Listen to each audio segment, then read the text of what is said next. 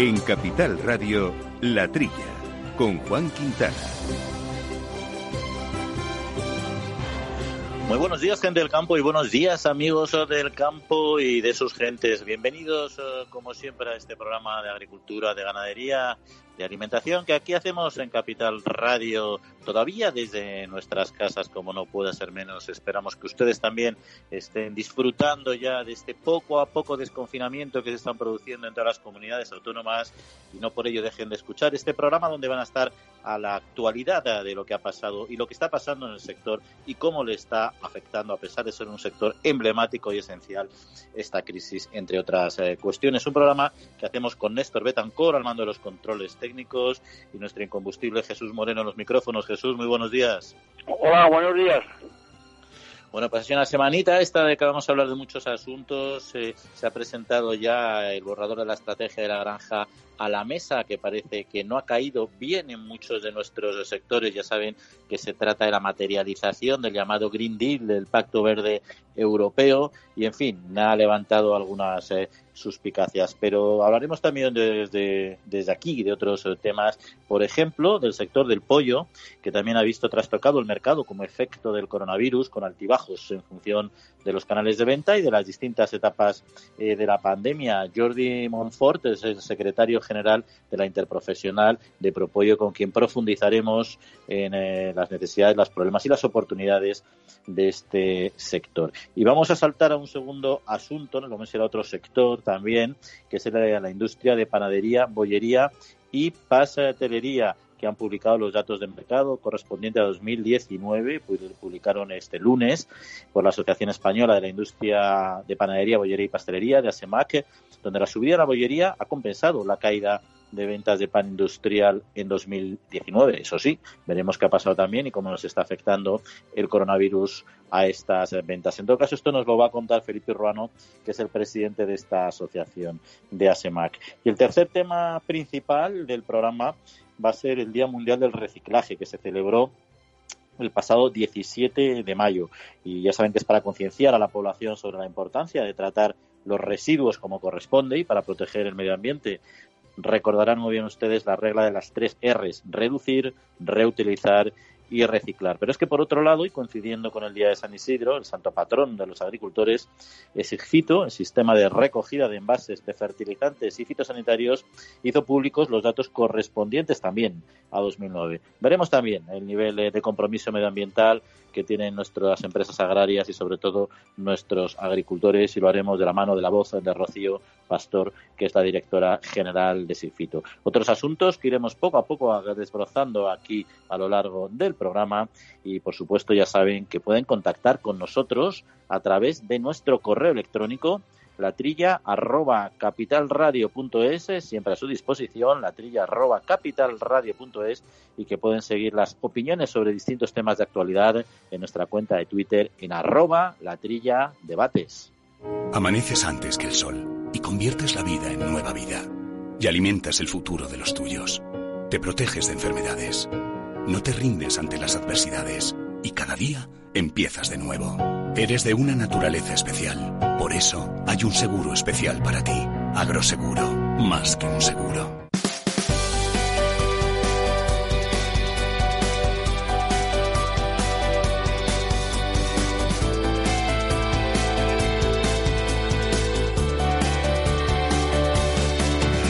Bueno, pues como ya es habitual, comenzamos haciendo un repaso a la actualidad cuatro noticias, varias de ellas de exportaciones. Por ejemplo, la primera, las exportaciones de alimentos de España aumentaron durante el primer trimestre del año. Los datos publicados por el Ministerio de Industria, Comercio y Turismo reflejan una caída eh, del 3% en las exportaciones españolas en los tres primeros meses del año. Sin embargo, las exportaciones de alimentos españoles aumentaron casi un 10% en este mismo periodo, el cual incluye el mes de marzo, cuando fue declarado el estado de alarma. El subsector que más ha crecido ha sido el de productos eh, cárnicos derivados eh, del cerdo, seguido de frutas, hortalizas y legumbres. A pesar del buen comportamiento de las exportaciones, el sector agroalimentario muestra su preocupación por el impacto de la pandemia en la economía mundial. Jesús, ¿qué te dicen estos, estos datos? Bueno, pues esto es un, vamos, no diré yo que un milagro, pero que tiene mucho mérito. O sea, en plena crisis como, como la que tenemos, que el sector nuestro siga aumentando las exportaciones. Esto hay que remontarse, Juan, al 2014, cuando nos, pusieron eh, el veto de exportación a, Rusia. Entonces el sector nuestro empezó a buscar año tras año mercados alternativos y seguro que los ha encontrado porque ahora, más gente que ya Rusia no, se exporta, pues mira, estos datos, eh, estas cifras son, muy, muy, muy interesantes, ¿no? Las frutas y hortalizas frescas, es un 10% lo, lo, que han incrementado, ¿eh? y, sobre todo lo que tú has dicho, los, frutos cárnicos. Todavía no, ha resuelto China eh, el problema que tiene de, la peste porcina africana y estamos exportando con un incremento del 36%. ¿eh? otra suerte diferente, y lo vamos a ver también en algún punto de, nuestro programa, es el aceite y grasas, ¿no? fíjate, el, el exceso es del 10%. Y sin embargo, el incremento en volumen es del 9%, con lo cual quiere decir que se ha exportado más cantidad quizá, pero con menos precio. ¿Eh? El sector, el sector esto, lamenta que los exportadores españoles a Estados Unidos tengan que, traer aceite de Túnez y de Portugal para poderlo eh, exportar como originario de esos países, ya que el veto a, nuestro, aceite por parte de Estados Unidos es férreo, una cuestión que también comentaremos a lo largo del programa con, otros productos, ¿no? Como, los cítricos. El, plan, plan, es, es férreo, vamos.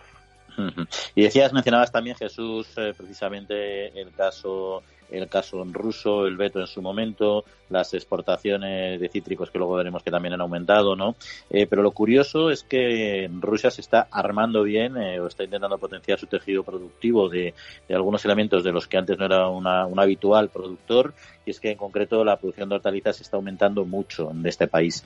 Los datos ofrecidos por el Ministerio de Agricultura ruso reflejan de hecho un incremento de la producción de hortalizas de más del 29% en el mes de abril con respecto al mismo periodo en 2019 y esperan que las inversiones en invernadero que se han venido llevando a cabo en los últimos años, en los últimos cinco años en concreto, pues den como resultado un aumento de la producción que les permita alcanzar, alcanzar cifras récord en la campaña 2020. El gobierno ruso eh, ha manifestado ya en muchas ocasiones pues su objetivo de alcanzar el autoabastecimiento de hortalizas para la población y desde distintas organizaciones españolas se ha solicitado a la Comisión la reapertura de las negociaciones con el gobierno ruso, ya que el veto impuesto a la exportación de estos de productos agrarios en general en 2013 está previsto que finalice este año, pero yo creo que ellos están buscando también en muchos casos el autoabastecimiento, como siendo las hortalizas.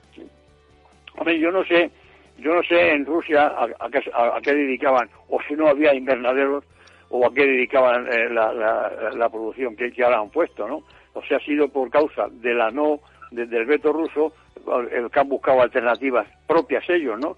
Fíjate, están produciendo 389.000 toneladas de, de, en invernadero hasta mes de abril, que es una cantidad importante. Es curioso, aquí se destaca que los pepinos eh, ocupan el 71% de, de, de, de esta producción y los tomates el 28%. Es decir, que los gustos de los rusos van por el pepino y por el tomate, que antes del 2014, podemos asistir, serían, serían nuestros la mayoría. Había que ver si el coste de producción de, de ellos en Rusia, pues si es equivalente al precio de, cuando, de cuando importaban eh, estos productos de, la Unión Europea. Me, imagino que de, la virtud eh, hacen necesidad ellos quieren consumir estos productos y, ahora los producen. Y me imagino que habrán buscado un poco también el modelo holandés, donde, porque en Rusia, lógicamente, en general, bueno, Rusia es enorme, evidentemente, ¿no? Pero las temperaturas en muchos casos son mucho más bajas y tienen que tirar invernaderos más eficientes en, en, cuestión eh, térmica, ¿no? Me imagino que tendrán hecho sus números, pero bueno, desde luego, si ahí consiguen ser grandes productores, pues es un mercado que de alguna manera se nos va a escapar o se va a reducir. ¿no? Pero vamos a cambiar de tema y vamos a ir al sector aceite de oliva, que reclama mecanismos para gestionar eh, eh, la oferta. Las principales organizaciones agrarias en España han solicitado esto al Ministerio de Agricultura, Pesca y Alimentación, al Luis Planas, que al igual que para el sector del vino, el aceite de oliva también puede adoptar una norma de comercialización para la retirada o almacenamiento del aceite, de manera que bueno pues que se pueda actuar eh, adecuar la oferta a la demanda y que dicha norma de comercialización sea obligatoria para todos los operadores. En fin, los bajos precios en origen que se llevan arrastrando en los últimos meses han sumido al sector en una de las mayores crisis de su historia y aquí están buscando precisamente bueno un, cierto apoyo institucional. Bueno, ya, venía ya venía el problema del aceite estos dos últimos años, antes de, que llegara la crisis del virus, ¿no? lo del aceite. Hombre, este, piden medidas eh, parecidas al vino, bueno, equivalentes, ¿no? El vino eh, existen las retiradas, que es lo que se hace con, con la poda en verde, que hemos comentado aquí otras semanas, que, que está aprobado esta ayuda por la Comisión Europea, la poda en verde no, es, no, es, no, es, nada más que quitar, quitar cosecha eh, desde, desde, desde, la viña, desde, la cepa, ¿no? Y el almacenamiento, el almacenamiento eh, eso es compatible, ¿no? Almacenar vino y almacenar aceite, pues sí, eso se puede. Pero claro, lo que no se puede hacer el aceite es destilar. Ten en cuenta que en España se van a, destilar dos millones y medio de hectolitros de, vino. Esto con aceite no se puede hacer. O sea que hay que inventar otras ayudas. El almacenamiento ya existía en el aceite antes de antes del virus, ¿no? Pueden reivindicar ahora un almacenamiento mayor en cantidad y sobre todo a un precio más rentable. No parece que era un euro un euro tonelada y, día. Pues eh, ese es lo, que pueden pedir, yo creo, un almacenamiento eh, rentable para, para las almazaras, vamos. Y comentabas antes, Jesús, el tema de los cítricos y las exportaciones, precisamente. Y es curioso porque, si bien es cierto que el sector citrícola ha batido récords de exportación en marzo, con incrementos de hasta el 15%, por otro lado, se han reducido las exportaciones de cítricos a Estados Unidos, no en este periodo. ¿no? La Asociación de Jóvenes Agricultores de Valencia, en concreto, ha confirmado que las exportaciones de naranjas y mandarinas a Estados Unidos han disminuido a cero desde que la administración de Trump impuso los aranceles, ya saben nuestros oyentes, de casi un 25% a varios productos de origen español. Y precisamente eh, se contrapone o empañan los buenos resultados de las exportaciones agroalimentarias en este periodo COVID-19. Sí, es un poco un, poco parecido, vamos, eh, quiero yo creo yo pensar que es similar, ¿no? A lo del veto ruso, ¿no? los, los, productores de, cítricos españoles han debido de, buscar y encontrar otros mercados. Ten en cuenta, mira, por ejemplo, eh, en, en Oman eh, a Oman, que eh, hasta el mes de abril han sacado 1.100 toneladas de, cítricos, y a Panamá 1.000 toneladas, y Canadá, que está pegando a Estados Unidos, han salido 48.000 toneladas eh, últimamente, vamos, hasta el mes de abril. Quiero decir que han buscado, que, que, han encontrado o están encontrando otros Claro, pero llama mucho la, atención que donde exportaban clementina y, naranja a Estados Unidos sea un mercado ahora de tipo cero, ¿no? Eh, ah. el presidente de, de, de Abasaja, de, la comunidad de, Valencia, eh, eh, dice que, claro, que la, comisión favorece a los países del norte. Bueno, pues, pues yo creo que así, a grandes rasgos, puede tener un, poco de, razón, ¿no? Los, alemanes siguen exportando coches a Rusia y por ahí, y, sin embargo los productos mediterráneos, dice él, que están un poco olvidados. Y, y yo creo que en general creo que tiene un poco de razón, ¿eh? En todo caso, como decíamos, también el sector citrícola batió récords. Curiosamente, aumentó las exportaciones el 15%, casi medio millón de toneladas exportadas en la segunda quincena de, marzo, con el país ya declarado estado eh, de alerta. ¿no? Ha sido el mejor mes de marzo de la historia. Eh, y es más, el repunte de la demanda motivado por la preocupación del COVID-19 y el interés de los europeos por proveerse de fruta con la que reforzar su sistema inmunológico pues la verdad es que ha permitido dar un vuelco a, la campaña, con lo cual nos alegra, nos alegra contar también buenas noticias eh, de este, eh, como consecuencia de esta en, mala y muy esta noticia que es el COVID-19. Pero en fin, hasta aquí primer en resumen de actualidad y análisis de noticias. En unos instantes entramos a fondo con el primer eh, tema de actualidad, que es el pollo, el pollo de carne. Seis de la mañana, nadie más en el campo, pero sé que para tramitar la PAC no estoy solo. Con mil oficinas de Agrobank y más de 3.000 profesionales agrarios, CaixaBank está contigo día a día haciendo todos los trámites de la PAC y anticipándotela cuando lo necesites. Y además, solo por domiciliarla, te llevas una práctica mochila nevera. Agrobank, pasión por el mundo agro.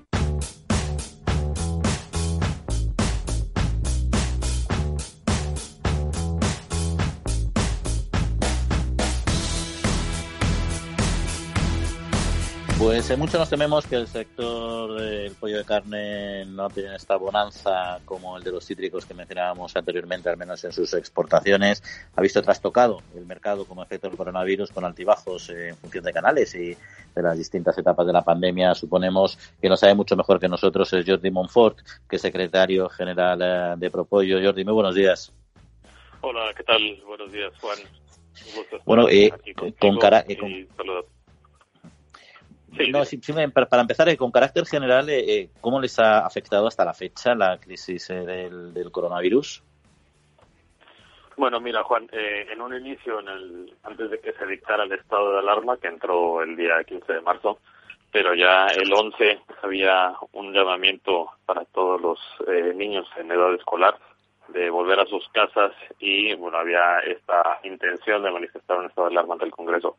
Pues en estos eh, primeros días la verdad es que hubo una compra mayor de lo habitual, pero que eh, bueno pronto se estabilizó y, y estas compras al final eh, no compensaron la, la, ausencia del canal Oreca que se cerró de inmediato. Y entonces lo que ha sucedido en el sector es que eh, al estar cerrado este sector que es el 25% del consumo habitual pues hemos tenido eh, grandes problemas, ¿no? Por lo cual hemos tenido que congelar, hemos tenido que reajustar la producción que teníamos en granja, incluso algunas empresas pues han tenido que realizar ERTE, ¿no? Por lo cual ha mm. sido un, un, un periodo bastante complicado para todas las empresas en el sector. Y, y, en este primer eh, momento, esa demanda desequilibrada con la caída del canal Oreca y el repunte de los lineales, etcétera, eh, ¿generó alguna tensión en todo lo que es eh, la logística de, del sector? Sí, sin duda. Eh, bueno, recordemos que antes que nosotros, Italia eh, tuvo este problema y por lo cual antes eh, había tenido este tipo de presiones en el mercado. Ahora no solo es Italia, también es Polonia, Portugal, y además de los excedentes que no se han podido colocar por el cierre de Canal Oreca y porque el consumidor no ha podido absorber toda esta producción, pues encima llegan productos de fuera que tienen costes, eh, bueno, precios por debajo de los costes, lo cual ha complicado mucho el actuar de las empresas.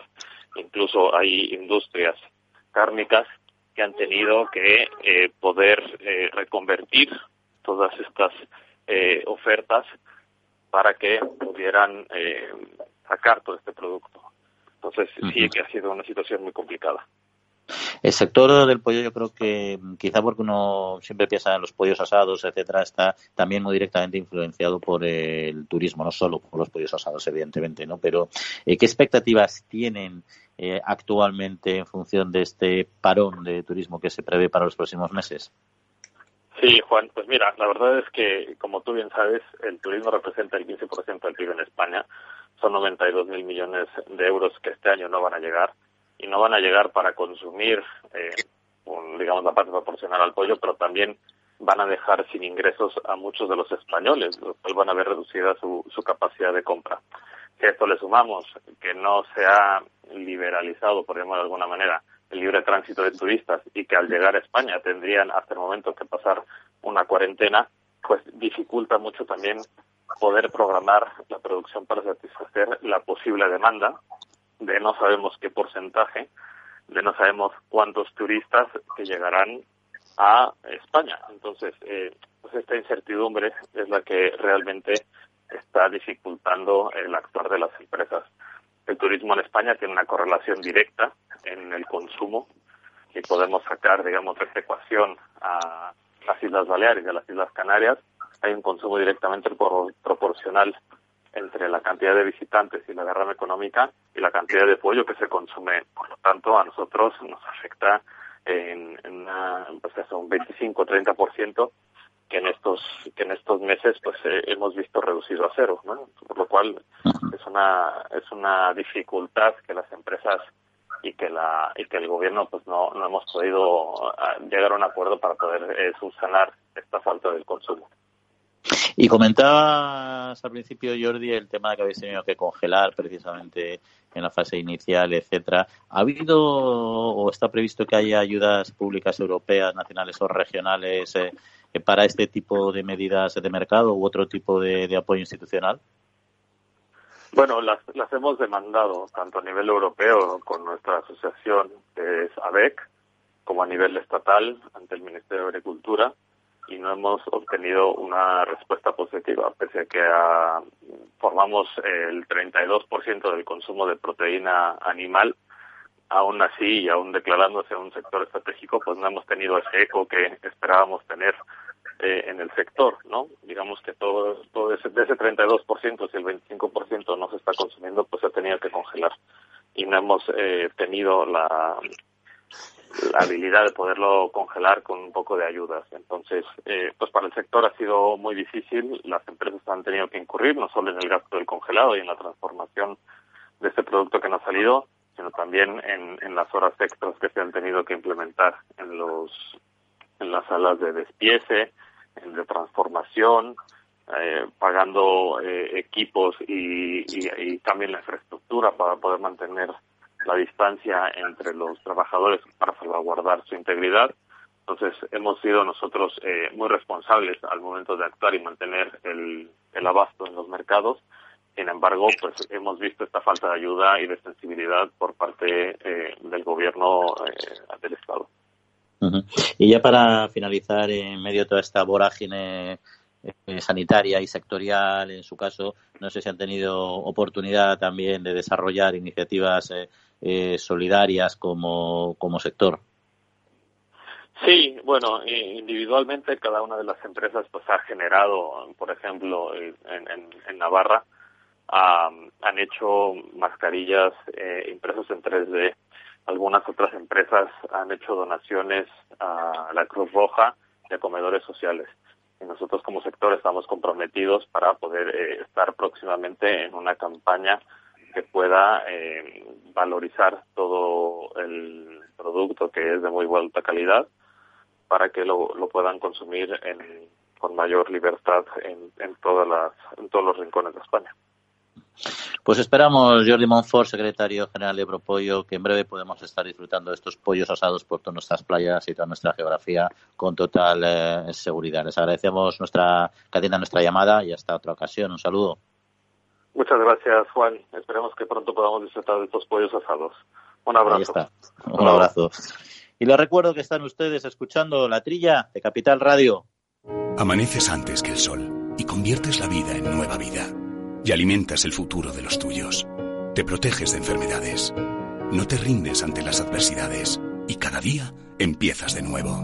Eres de una naturaleza especial. Por eso hay un seguro especial para ti. Agroseguro, más que un seguro. La Trilla, con Juan Quintana, Capital Radio. Interesante, interesante sector por sector. Vamos a ir desbrozándolos, como también los temas de actualidad en los que nos centramos ahora, como siempre, con los acertados comentarios eh, de Jesús. Empezamos en Bruselas, que presenta oficialmente su estrategia de la granja a la mesa. La Comisión Europea ha presentado el texto que recoge la hoja de ruta que se desea seguir para establecer la transición hacia una producción de alimentos más sostenible. Entre las líneas de actuación que recoge, habría que destacar para la rama agraria la reducción del 50% en el uso de fertilizantes y productos fitosanitarios, promover la gestión integrada de plagas y que el 25% de la superficie cultivada en la Unión Europea sea producción ecológica. Para el sector ganadero, Bruselas plantea una reducción del 50% de los antimicrobianos utilizados, el desarrollo de un etiquetado de bienestar animal y el apoyo a aquellos métodos de producción ganadera más sostenibles y eficientes en carbono. Bueno, parece ser, Juan, que parece ser que se está, se está un poco retrasando en días esta decisión, no se han dado cuenta, yo creo que, está yendo muy lejos. Parece muy bonito esto de, eh, de la granja a la mesa y por una biodiversidad en el horizonte 2030. Claro, esto a, a, a costa de que, como tú has dicho, ¿no? a costa de bajar, de limitar el uso de fertilizantes y de los productos fitosanitarios. Entonces, incluso eh, eh, también en la ganadería, con los antibióticos. Entonces, pues, el problema que, que, se avecina es, tremendo. Enseguida aquí han, reaccionado nuestras asociaciones de, agricultores. Eh, vamos, con, con, yo, yo, creo que, con razón. Además, otra cosa, esto eh, está, eh, esto está dentro de la PAC, quiere decirse que va a venir, las ayudas se van a condicionar a que tomen estas medidas, eh, porque están, están reclamando aquí que, que si fuera un dinero al margen de la PAC, pues todavía podría ser positivo, pero si esto lo va a quitar dinero o sea, a, la PAC o va a exigir unas condiciones para que cobren las ayudas hasta ahora que están funcionando, pues lo, lo ven en peligro, ¿no? Eh, ya digo, esto es una, una cuestión que parece muy bonita, ¿no? Así, venga, de la granja a la mesa, ¿no? Tal, los pequeños agricultores, sí, pero bueno, es, así no se mantiene a Europa eh, eh, eh, así no se mantiene a la gente en, la producción de, alimentos, ni mucho menos, sobre todo cuando no hay medidas alternativas. ¿Cómo van a, cómo van a producir sin fertilizantes? Es una cosa increíble. Bueno, dicen que exigen también que que en un plazo de tiempo, que ahora no, recuerdo, que el 25% de la superficie de Europa sea de producción ecológica. Bueno, pues son unas cuestiones, yo creo que yo creo que se están un poco, eh, le han dado un poco un frenazo de, momento, que quiero pensar a esto, hasta que no lo, lo madure un poco más, porque es que estas condiciones eh, son unas exigencias que, que son imposibles de, de, cumplir, ¿eh? pienso yo. Sí, van a ser desequilibrantes, serían desequilibrantes para el sector y romperían un modelo bastante estable, ¿no? Aparte, yo creo que inalcanzable. De hecho, organizaciones como la Asociación Empresarial para la Protección de las Plantas, AEPLA, eh, ha considerado claramente equivocado poner el foco en los insumos que garantizan la eficiencia de la producción y a su juicio, pues ellos insisten en que una agricultura competitiva no está en absoluto reñida con que sea responsable para el medio ambiente y eso es real porque para eso está eh, la tecnología medioambientalmente eh, sostenible. Pero bueno, será será un debate largo, como bien decías. Y vamos a ir, por tanto, a otro tema, y es en concreto la norma de calidad de la miel que se modifica. El Real Decreto aprobado por el Consejo de Ministros relativo a la calidad de la miel establece la obligatoriedad de incluir en el etiquetado todos los países de origen donde se ha recolectado este producto. La Unión de Pequeños Agricultores ha valorado de forma positiva estos cambios, pero lamenta, eso sí, que no se haya incluido que en el etiquetado de las mieles mezcladas sea obligatorio reflejar en orden decreciente el porcentaje de países participantes. En aquellos casos en los que la miel proceda de un único país, también será obligado indicarlo en la etiqueta, lo que permitirá identificar la miel de origen 100% española, por ejemplo. Un éxito a medias, ¿no? Bueno, vamos a ver, con, lo, fácil con lo fácil que, es hacer, lo, hacen difícil, lo fácil, ¿no? Vamos a ver, si, si tienen que poner los países a los, a los cuales pertenece la miel que hay en un frasco, pues como, como hacen en otros alimentos, el porcentaje, oiga, porque claro, pues puede ocurrir que en un frasco diga eh, miel de España, de Portugal y, de China. Muy bien, y, pero si no, pones, si no pones el porcentaje, puede ser que sea de China el 90% o, o más y el resto de, España. Es una cosa increíble. ¿Qué trabajo les, les habría costado poner el porcentaje? Tanto de miel eh, de fuera, y, o sea, de, China y tanto de, miel de España, por ejemplo, o de la Unión Europea. Es, una cosa clarísima. Yo, yo, yo, yo, no sé por qué dejan las cosas a medias. Llevan con la miel dándole vueltas cuatro o cinco años y no son capaces de, decir, no sé si hay, habrá presiones eh, de algún tipo, no, no, sé por, qué le, da miedo. Hombre, lo único que puede poner miel de España si el 100% es española, pero pero pero claro, se han quedado medias en, el Real Decreto este. No sé si, si ya está aprobado o, está, está ahora en, una esta de, de, información. Si sale así, desde luego, sale a medias. Eh, no, está aprobado ya. Al sector, ¿eh? Está ya aprobado por el Consejo de Ministros, ya está pendiente de su publicación o por lo tanto ya está echada. Pero bueno, al final ha sido el pulso entre la industria y los pequeños productores, se ha llegado a un punto intermedio que en fin no creo que haya dejado contentos a, casi nadie, pero bueno, es un avance en todo caso, ¿no? Y vamos a ir a, un sector pequeño también, que es el, de, el del caqui, también preocupado por, por, lo que es la venta a pérdidas eh, de los agricultores. Y es que eh, Asaja Valencia, la Asociación de Jóvenes Agricultores de Valencia, eh, denunciará a la Agencia de Información y Control Alimentario, la ICA, cuando los precios del aquí estén por debajo de 0,27 euros el kilo, ante bueno, cierre de las primeras operaciones de compraventa pues un poco bajas. ¿no? Un estudio técnico llevado a cabo por la Organización Agraria estima que ese es el, el coste medio realmente de producción del kilo de caqui, 0,27 euros, como decíamos, por lo que la compra a un precio inferior pues incumpliría esta norma de, de recogida, recogida en la ley de cadena alimentaria, ¿no? Y el sector también está teniendo que enfrentar problemas de carácter sanitario, además de este del precio, pues como decíamos antes, precisamente por las restricciones fitosanitarias impuestas por la propia Unión Europea. Claro, es que lo que vale para, el caqui vale para todos los productos. A la ICA, a la ICA van a llover denuncias por, doquier. Claro, o sea, esto de, del, eh, del precio, del coste es que en los contratos, por, lo visto, han visto, han visto que en contratos ya suscritos eh, aparece eh, un precio que es inferior a 0,27. La producción, los gastos que hay para producir aquí por una negada, que son 676 euros. Y la producción porque hay mucho destrío, claro, como, como no, pueden emplear productos fitosanitarios o están muy limitados, la producción, ya digo, son 2.500. La división es muy clara, es de donde sacan ellos, que es 0,27 el coste de producción de, un kilo de, de, de, caqui. Claro, si, si, ya figura un precio inferior a este eh, en los contratos, pues claro, ya, ya claman al cielo.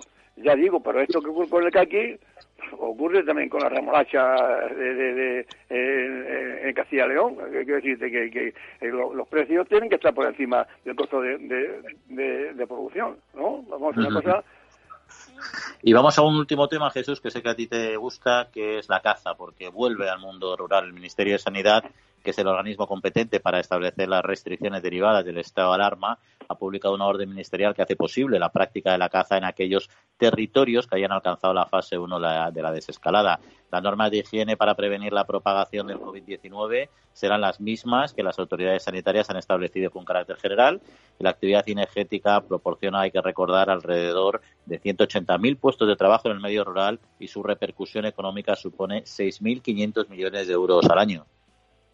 Bueno, eh, aquí ya hemos comentado eh, alguna vez sobre el tema, ¿no? Si hay, si hay una acción, o si hay una, actividad donde está uno más solo que nadie, es en la caza y, y, en la pesca. Vamos, yo soy cazador.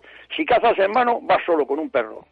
Si cazas en ojeo, cada, eh, cada ojeo, cada puesto está a 15 o 20 metros, uno de otro. Y los cazadores van ojeando también separados, van dando voces para espartar las perdices a, 15 o 20 metros, con lo cual, y lo mismo digo de la montería, quiero decirte que, que esas, eh, esas normas, vamos, es que son de cajón. Yo no, no, no domino la pesca, pero es igual, un tío se va a un río allí toda la mañana a pescar, pues, pues eh, las normas las normas de aislamiento son, son, son, absolutas, ¿no?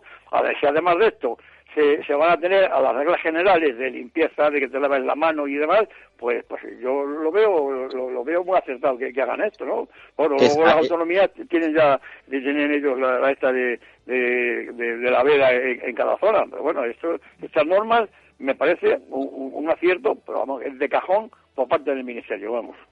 Mira, es, acertado y además es sanitariamente beneficioso, porque todas esas imágenes tan idílicas que vemos en la tele de los jabalíes andando por las calles y los patitos, etcétera, todo eso está muy bien eh, para verlo y decir que mono, pero al final la extensión sin control de los animales genera enormes problemas sanitarios. Ya tenemos un problema grave con con el crecimiento exagerado del jabalí o de la cabra montesa que está trayendo problemas sanitarios gordos a las cabañas ganaderas y es, necesita, es necesaria la caza y sobre todo el descaste para solucionar estos problemas. ¿no? Pero bueno, así que bueno, en todo caso para los cazadores sin duda una buena noticia. Y en unos segundos eh, vamos a entrar a fondo en nuestra segunda entrevista de actualidad muy dulce. Hablamos de pan y hablamos de bollería, entre otros asuntos. El Foro Interalimentario trabaja por conseguir los mejores productos con la máxima calidad a los mejores precios, velando por garantizar la seguridad de la cadena alimentaria sostenible desde su origen hasta que los productos llegan al consumidor. Para ello cuenta con el compromiso de las empresas que lo integran, que apuestan por la seguridad, la calidad, la investigación, la innovación y la justa retribución de todos los agentes de la cadena.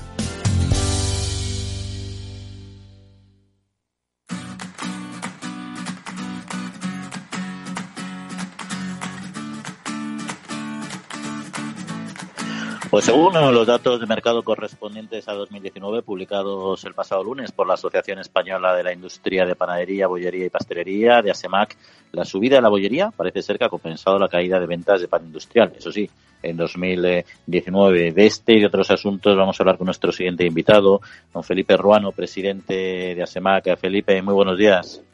Muy buenos días a todos ustedes. Bueno, decíamos este dato de subida de bollería y caída de ventas, pero globalmente, ¿cómo ha evolucionado el sector en 2019? Pues ha evolucionado por primera vez en los productos de panadería a la baja, porque desde hace, desde que se fundó la asociación en el año 1990, todos los años ha habido un crecimiento. Los primeros años que había una producción pequeña muy fuerte y luego poco a poco el ritmo, eh, al tener una base mucho más grande, pues el ritmo ha ido descendiendo, ¿no? El año pasado ya se apuntó en que el consumo de pan, no solamente en España, sino en todo tipo de pan, estaba cayendo y este año pues lo hemos sufrido. Ha caído un 4,3 en toneladas y no ha llegado al 1% en, en valor. Más que nada porque, bueno, se venden panes, eh, digamos, de, precios un poquito más altos, eh, se diversifica más y luego la bollería, sin embargo, pues ha, ha compensado porque la bollería sufrió muchísimo más que el pan en la última crisis. Bueno, o la penúltima, porque no sabemos si va a haber otra próxima, ¿no? Ah. Y entonces, ¿ahí qué ocurrió? Pues que la bollería, la pastelería, todo lo que se consumía, digamos, fuera de casa, eh, cayó una barbaridad. Y entonces la bollería caía del orden del 6-7% al año, ¿no? Ahora, sin embargo, el año pasado, mm, con mucho turismo y, también con novedades y oferta y tal, pues ha crecido un 5,4% en valor y un 3,9% en toneladas, que es muchísimo. Y estamos hablando un poco de lo que es el pan industrial. Eh, me, acompaña Jesús Moreno, que quería hacerle también alguna eh, pregunta sobre este asunto. Hola, don Felipe, buenos días. Muy buenos días. Mire, yo llevo confinado como, como media España o, casi España entera, pues aquí 50 o 60 días. Bueno, el pan diario que, que, yo compraba eh, de la barra o, el, una, una o un colón, eh, yo y, y, mucha gente como yo, pues eso, eso como no salimos no se puede comprar. Y entonces comemos pan de los, de los super, que se encarga y cada 8 o 10 días pues te traen pan, pero ya es otro pan, es el pan este que viene envasado y cortado, en fin, unos, unos, unos tipos que, que están ahora... Eh, eh ¿Ha notado eh, en, en, la semana, ha, notado este cambio de, en el consumo de, de pan? sí, Realmente el único pan que ha subido en su volumen de consumo ha sido el pan de molde eh, o el pan envasado de larga duración, primero porque es eh, igual de barato que el otro, pero sobre todo es muy fácil de almacenar se puede almacenar en su bolsa a temperatura ambiente en el hogar, no hay que congelarlo, en fin, no hay que invertir más dinero en eso y luego la gente que tiene niños pues realmente es un pan muy blandito y si no tiene corteza más blando aún y se puede consumir con facilidad pues en sándwiches y demás. De todas maneras, el comercio alimentario especializado de pan eh, no ha cerrado, o sea que las tiendas que pertenecen a los fabricantes de pan, grandes, medianos o pequeños, y, o comerciantes que tienen esas pequeñas tiendas de barrio, han seguido vendiendo pan y los vecinos próximos podían ir a comprarlo, ¿no? Lo que pasa es que en menor cantidad, porque como usted dice muy bien, pues la gente ha salido a comprar mucho menos. Y, estamos hablando de esta circunstancia que mencionaba Jesús, que es cuando no te queda otro remedio, ¿no? Pero y no vas a la panadería, ¿no? Eh, pero este posible cambio, esta vuelta un poco también al consumo de pan artesanal, quitando esta o, quitando esta esta época de coronavirus, lógicamente, eh, puede ser debido a una huida del consumidor de en general de productos industriales, esta huida general, no de este sector, sino de todos, ¿no? Que la sociedad moderna al menos está avanzando en esa línea. Mm, no lo sé, pero yo creo que no. Realmente los consumidores eh, no cambian eh, de la noche a la mañana, y mucho menos en dos meses, en un producto tan tradicional como es el pan, los bollos, el pan de molde, eh, en fin, son productos tan tradicionales que no les influye, ¿no? Otra cosa es que por la comodidad, la facilidad, etcétera, pues, oiga, puede haber un momento en el que mm, algún alguna tienda o algún tipo de producto que aproveche esa oportunidad. Pero nosotros pensamos que los hábitos de consumo no cambian eh, a gran velocidad, son muy lentos, aunque también reconocemos que el consumo de pan en kilos habitante año lleva más de 25 años cayendo. ¿Y, y masas congeladas cómo han evolucionado?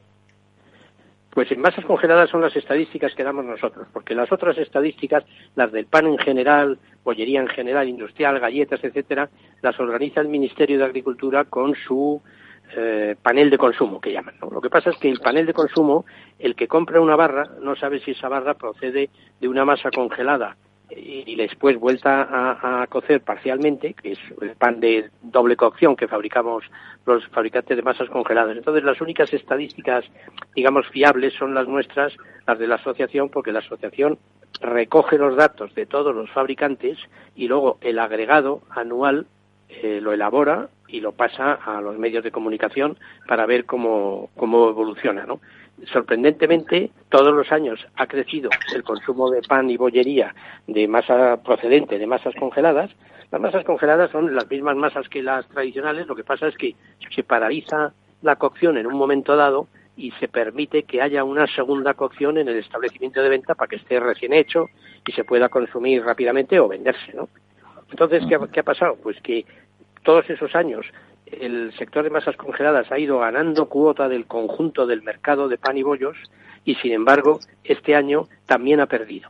No ha perdido tanto probablemente como el, el pan tradicional, pero por primera vez ha perdido, lo cual quiere decir que el consumo cada vez está cayendo más. Muy bien, pues eso no es una, no es una buena noticia para el sector eh, seguro. Veremos cómo evoluciona este año, que es muy complicado. Don Felipe Ruano, presidente de ASEMAC, pues muchas gracias por traernos aquí los micrófonos de la trilla, la realidad de este sector. Un saludo. Muy bien, un saludo a todos ustedes y su audiencia. Muchas gracias. Y les recuerdo que para cualquier eh, cuestión nos pueden contactar a través de nuestro email en la trilla arroba capitalradio.es y por supuesto nuestra cuenta de Twitter en arroba la trilla debates. El Foro Interalimentario es una asociación sin ánimo de lucro que agrupa empresas punteras del sector agroalimentario que trabajan con más de 22.000 pymes y productores primarios.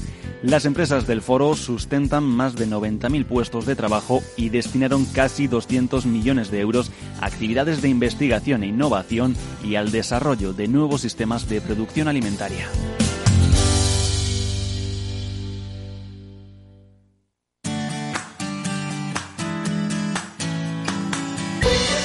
La Trilla, con Juan Quintana.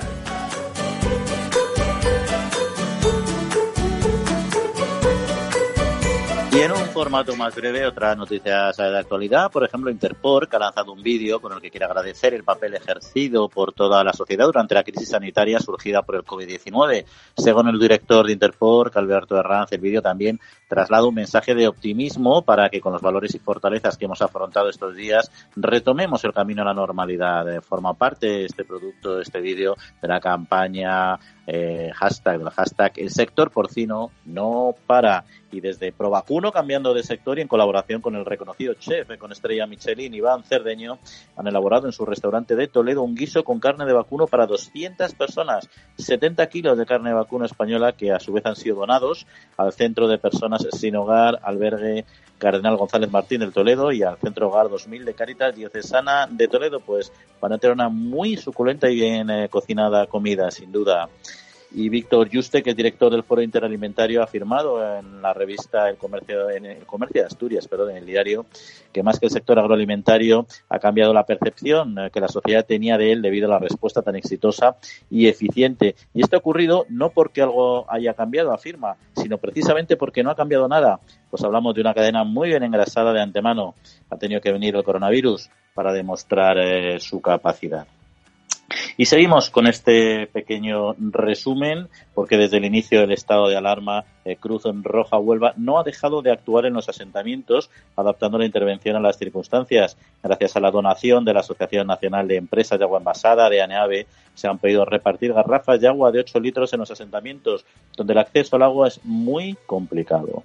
Y penúltimo tema a recordar en este breve resumen, pues que Singenta acaba de lanzar al mercado su nuevo sistema de trampeo, el Karate Trap TM, para capturar para captura masiva de Ceratitis capitata y que se presenta como una herramienta para el control selectivo de esta plaga en diversos cultivos. ¿En cuáles, por ejemplo? En frutales de hueso de pepita, en cítricos y para uva de mesa de vinificación. ¿Qué tiene esta tecnología que está integrada y consiste en la tracción, captura y muerte de la ceratitis precisamente de forma segura y sobre todo sin dejar residuos en el cultivo, por lo que está autorizado para la producción ecológica. Y última noticia ya muy breve. Agroseguro abona indemnizaciones de más de 500.000 euros por los siniestros en patata de las Islas eh, Baleares. Y con este último resumen, pues vamos a entrar en un asunto que hemos anticipado al principio del programa, y es que el 17 de mayo recordarán, y si no se lo decimos nosotros, que se celebró el Día Mundial del Reciclaje para concienciar a la población sobre la importancia de tratar los residuos como corresponden para proteger el medio ambiente. Les recordábamos ya la regla de las tres R, se conoce muy bien, reducir, reutilizar y reciclar. Pero es que por otro lado, y coincidiendo con el Día de San Isidro, nuestro santo patrón de los agricultores, pues cito el sistema de recogida de envases y fertilizantes y fitosanitarios, eh, hizo públicos los datos correspondientes a 2019. Y de este asunto precisamente queríamos hablar con Rocío Pastor, que es la directora general de Sifito. Rocío, muy buenos días. Buenos días, Juan. Bueno, ¿cuál es el porcentaje de residuos que se han recogido al final en 2019 y cómo ha evolucionado con respecto al año anterior? Pues mira, este año, en 2019, hemos, hemos cerrado el año con un 60,3%, que es una cifra para nosotros muy satisfactoria. Hemos crecido cuatro puntos desde el 56,5 del año pasado, del año anterior, con lo cual es un crecimiento bastante importante. ¿Y a, cuántas toneladas aproximadamente puede, puede equivaler eso para hacernos una idea?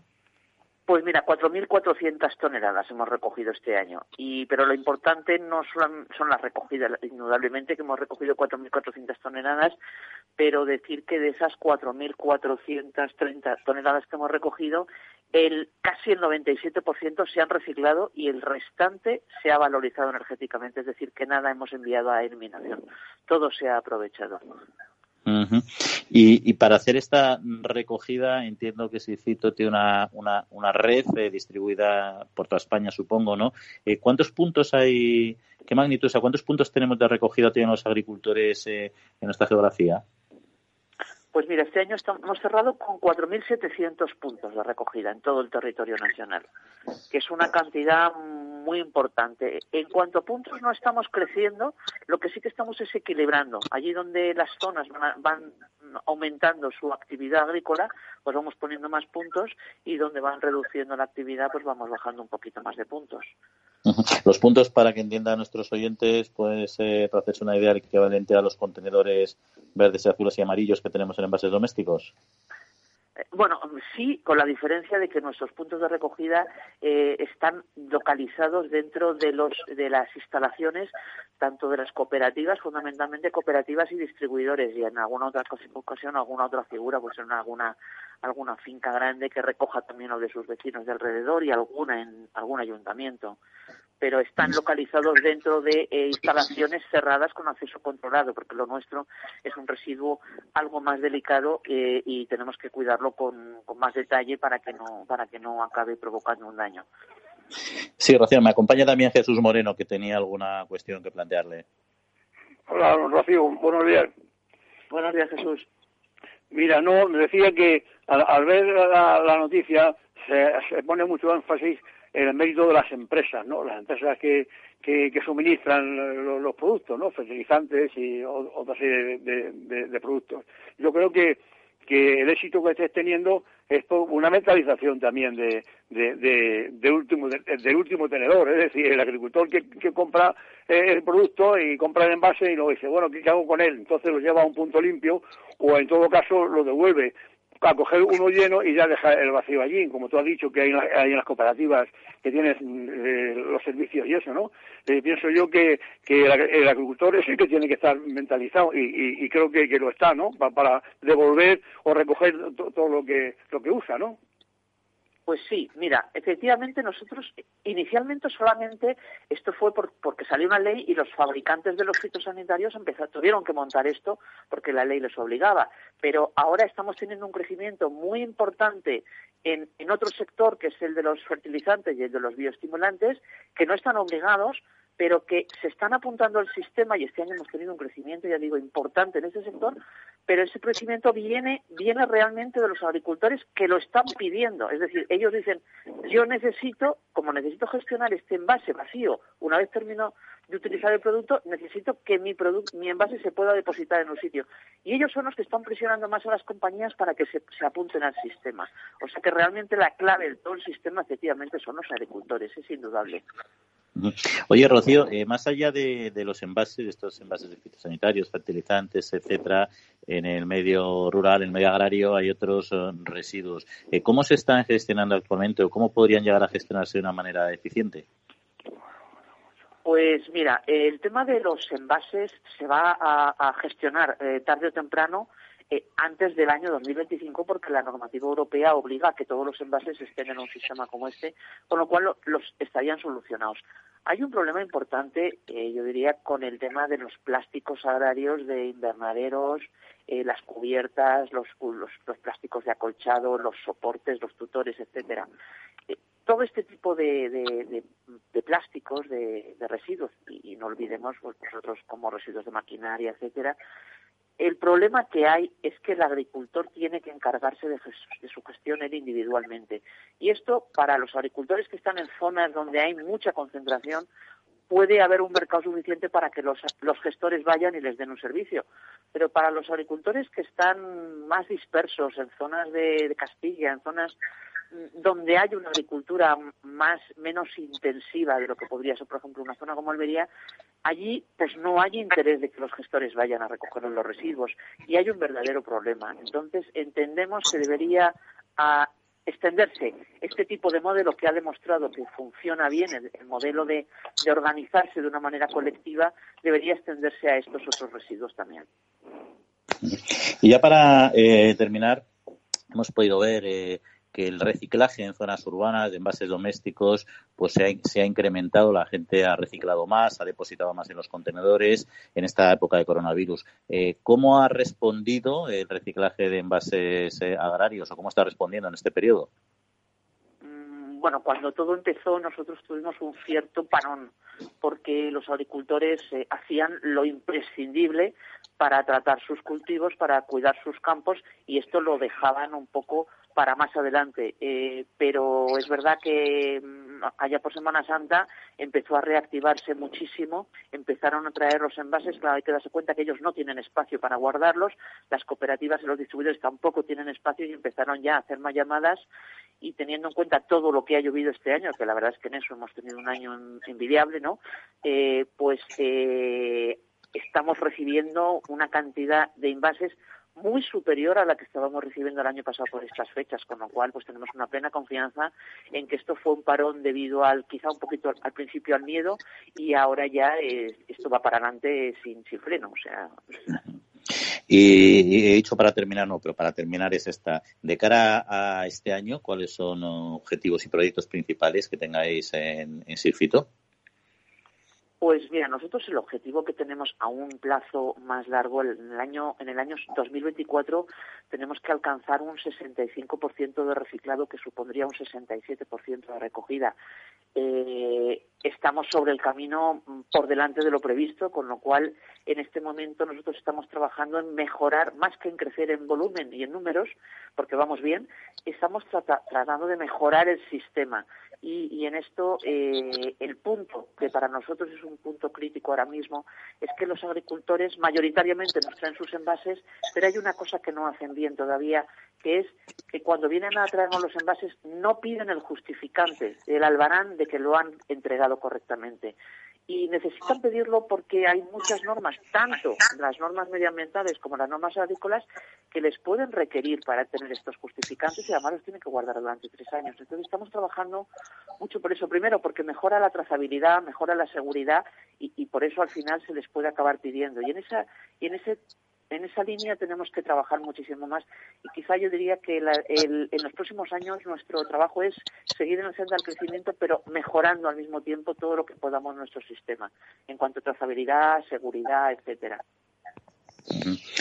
Rocío Pastor, directora general de Sirfito, pues muchas gracias por acompañarnos también hoy en, la trilla y que tenga buena, buena semanita. Un saludo. Muchas gracias, buenos días. Manteniendo la tradición, las bodegas Brovalero elaboran vinos personales con identidad propia en pleno corazón de La Mancha. De sus viñedos y de su incondicional compromiso con el medio ambiente se obtienen los mejores vinos ecológicos de gran reconocimiento internacional. Disfruta tú también de un vino ecológico excepcional con denominación de origen. Bodegas Brovalero. Accede a su tienda online en www.brovalero.com.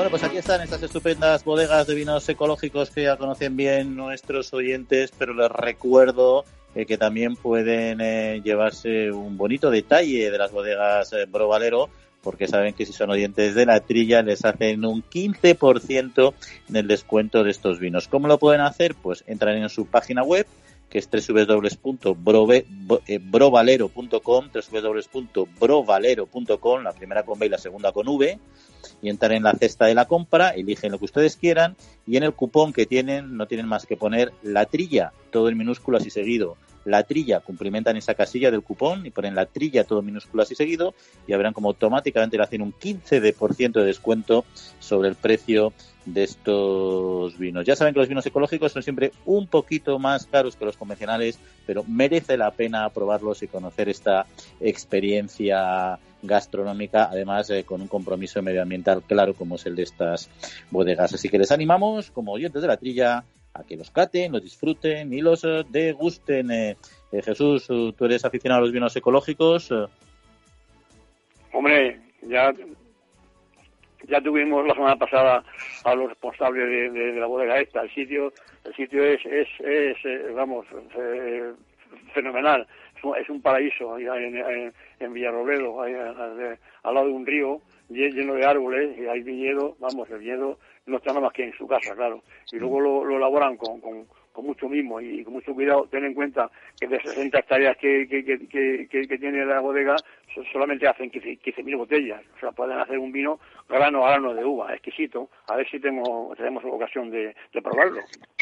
Pues nada, para eso no hay más que meterse en www.brovalero.com, la primera con B, la segunda con V, y en el cupón de compra poner la trilla todo seguido y en minúsculas y tienen ese 15% automático de descuento. Ya que hablamos de vino, Jesús, eh, un refrán. Te voy a poner un refrán a nuestros oyentes. Eh, te voy a decir la primera mitad, tú que eres un experto en nuestro saber popular y en vinos.